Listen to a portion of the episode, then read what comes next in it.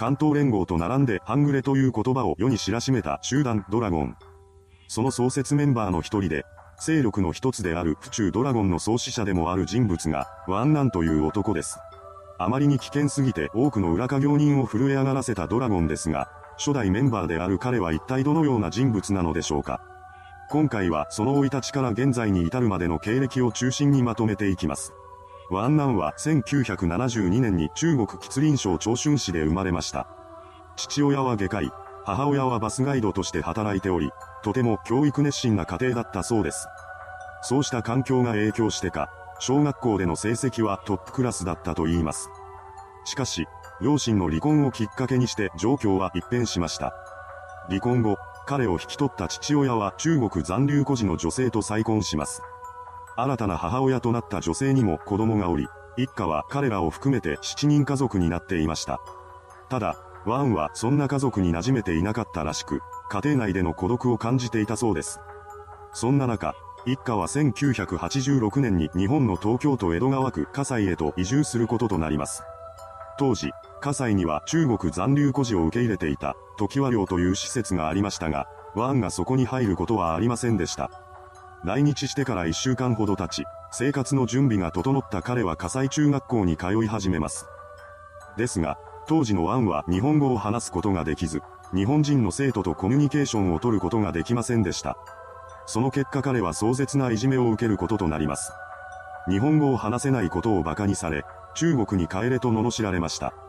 これによってワンは日本人に対する不信感を募らせていきます。また、日本では父親の医師免許が意味をなさず、生活にも困窮するようになってしまいました。お金にも困り、その上家にも学校にも居場所がないと感じていた彼でしたが、学校で自分と同じ中国残留孤児2世に出会います。実はワンが通っていた中学校には、時和寮に入居していた60人ほどの中国残留孤児2世がいたのです。それからは彼らと徒党を組み、残留孤児2世のグループを結成します。これが後のドラゴンとなる集団でした。それからというもの、同じ境遇にある生徒が日本人生徒にいじめられると彼らが仕返しに行くようになります。グループメンバーは誰もが日本人に対する怒りを持っていたそうです。当時の日本では不良に憧れを持っている少年少女が多く、暴走族やチーマーが多くいました。そのようにして悪さをする日本人の若者に対抗するべく、残留孤児2世の集団も不良グループへと変貌を遂げていったのです。この時のメンバーは12人で、グループは1988年頃からドラゴンと名乗るようになっていきました。ですが、彼らはカタカナを書くことができません。そこでメンバーはドラゴンという名前を漢字にしてしまおうと言い出します。そうしてドラゴンという名前に漢字が当てられ、現在の名称へとなったようです。ちなみに当てられた漢字には、日本人に対する怒り、団結、権利という意味が込められているとされています。そのような経緯があって結成されたドラゴンですが、お金がない彼らはバイクを買うことができませんでした。当時は暴走族全盛期で、メンバーもバイクを欲しがっていたようです。その結果、ドラゴンはバイクの窃盗を繰り返し、無免許での暴走行為に明け暮れることとなります。当初は地元火災のみを活動の場にしていたドラゴンでしたが、いつしか縄張りの外にも出て他の勢力と衝突するようになっていきました。そしてついに大きな事件が起こってしまいます。1989年、安浦まで遠征しに行った帰り道、ドラゴンメンバー8人に50人ほどの地元暴走族が襲いかかり、乱闘事件に発展しました。この人数差では一方的な展開になるかと思われましたが、ドラゴンメンバーの危険性はそれを上回ります。なんと、凶器を片手に暴れ回り、相手メンバーの一人を手にかけてしまったのです。この事件は浦安事件と呼ばれ、発覚後に警察が動き出します。そして事件を起こしたドラゴンメンバーの一人が逮捕されることとなりました。これに対し、残されたワンナンらは正当防衛を主張します。襲いかかってきたのは相手の暴走族であり、自分らは身を守ろうとしたに過ぎないとしたのです。しかし、警察がそのような言葉を聞き入れてくれるはずもなく、そのまま逮捕・起訴される運びとなりました。この逮捕をきっかけにしてワンを含む残されたメンバーは警察に対する怒りをあらわにし、交番やパトカーを襲撃する事件を起こしたのです。そのようにして凶暴化していくドラゴンでしたが、攻撃する相手は警察や暴走族だけにとどまらず、次第にヤクザをも敵に回すようになっていきました。そうなる原因となったのは浦安事件の約1年後に起きた争いです。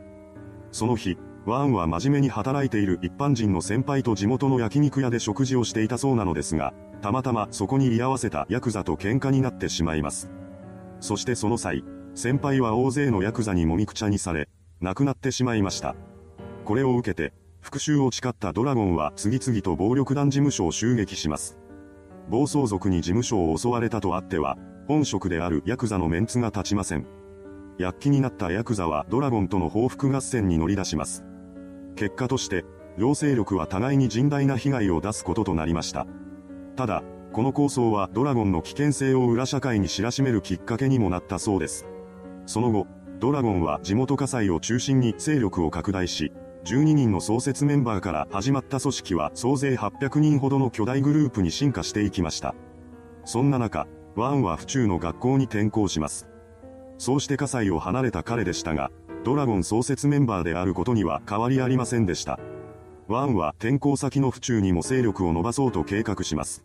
そのためには兵隊が必要だと考えた彼は葛西からドラゴンメンバーを呼び寄せ、府中の暴走族を制圧していきました。そして数々のグループを傘下に収めたワンは府中ドラゴンを結成します。そうして組織は巨大化していったわけですが、その過程でヤクザになるメンバーが出てきました。ワンもその流れを受けて住吉会系の暴力団に加わります。とは言っても、それはドラゴンを抜けたというわけではなく、あくまで掛け持ちという形をとっていました。ですが、そこで彼は再びヤクザとのトラブルを起こしてしまいます。ある日、一人の組員がワンの財布を盗むのですが、後になってそれが発覚し、組員はお詫びに一杯飲もうと謝罪を入れてきました。その謝罪を受け入れたワンは相手と飲みに出かけます。しかし、お詫びと言っていたはずの組員はその場の飲み代を案に払わせようとしてきました。この舐めた態度に彼は激怒し、日本刀で切りかかります。これによって相手の組員は病院に担ぎ込まれ、逮捕も時間の問題だと悟ったワンは警察に出頭しました。そうして逮捕された彼は、それからの約2年間を少年刑務所で過ごしています。その間、ヤクザとドラゴンとの関係はより密接なものになっていきました。2年の時を経て少年刑務所を出てきたワンは、ドラゴンとヤクザとのタイプを使って違法ポーカー店の店長になります。ですが、別の組織と揉めたことで彼は25歳の時に組を破門されてしまいました。そうして組の看板を失ったワンですが、ドラゴン創設メンバーである彼にとっては大した問題ではなかったようです。破門後はドラゴン構成員と共に暴力団の事務所嵐を行います。誰もいない時間を狙って事務所から小切手や手形などを盗み出し、翌日銀行に行ってそれらを現金に変えていたのです。そのような手口で彼は10億円以上もの大金を手にしたとしています。しかし、それも長続きはしませんでした。ワンをはじめとする犯行グループは2000年に逮捕され、その後行われた裁判で彼には懲役13年が言い渡されたのです。そうして始まった長い服役生活ですが、彼はその時間を読書に費やしました。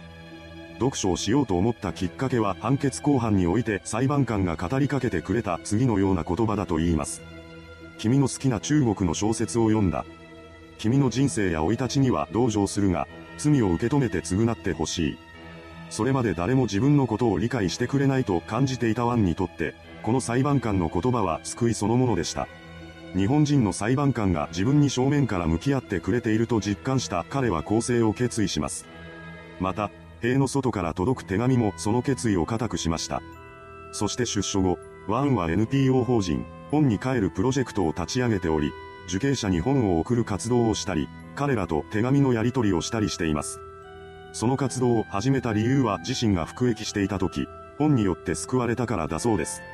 そのようにしてワンが構成した一方で、ドラゴンは半グレ集団として活動し続けています。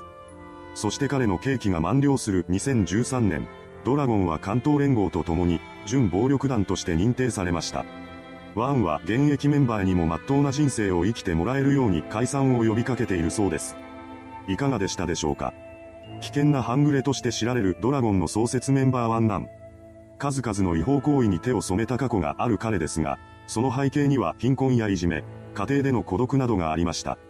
もちろん、被害者がいる以上、それを言い訳にすることはできません。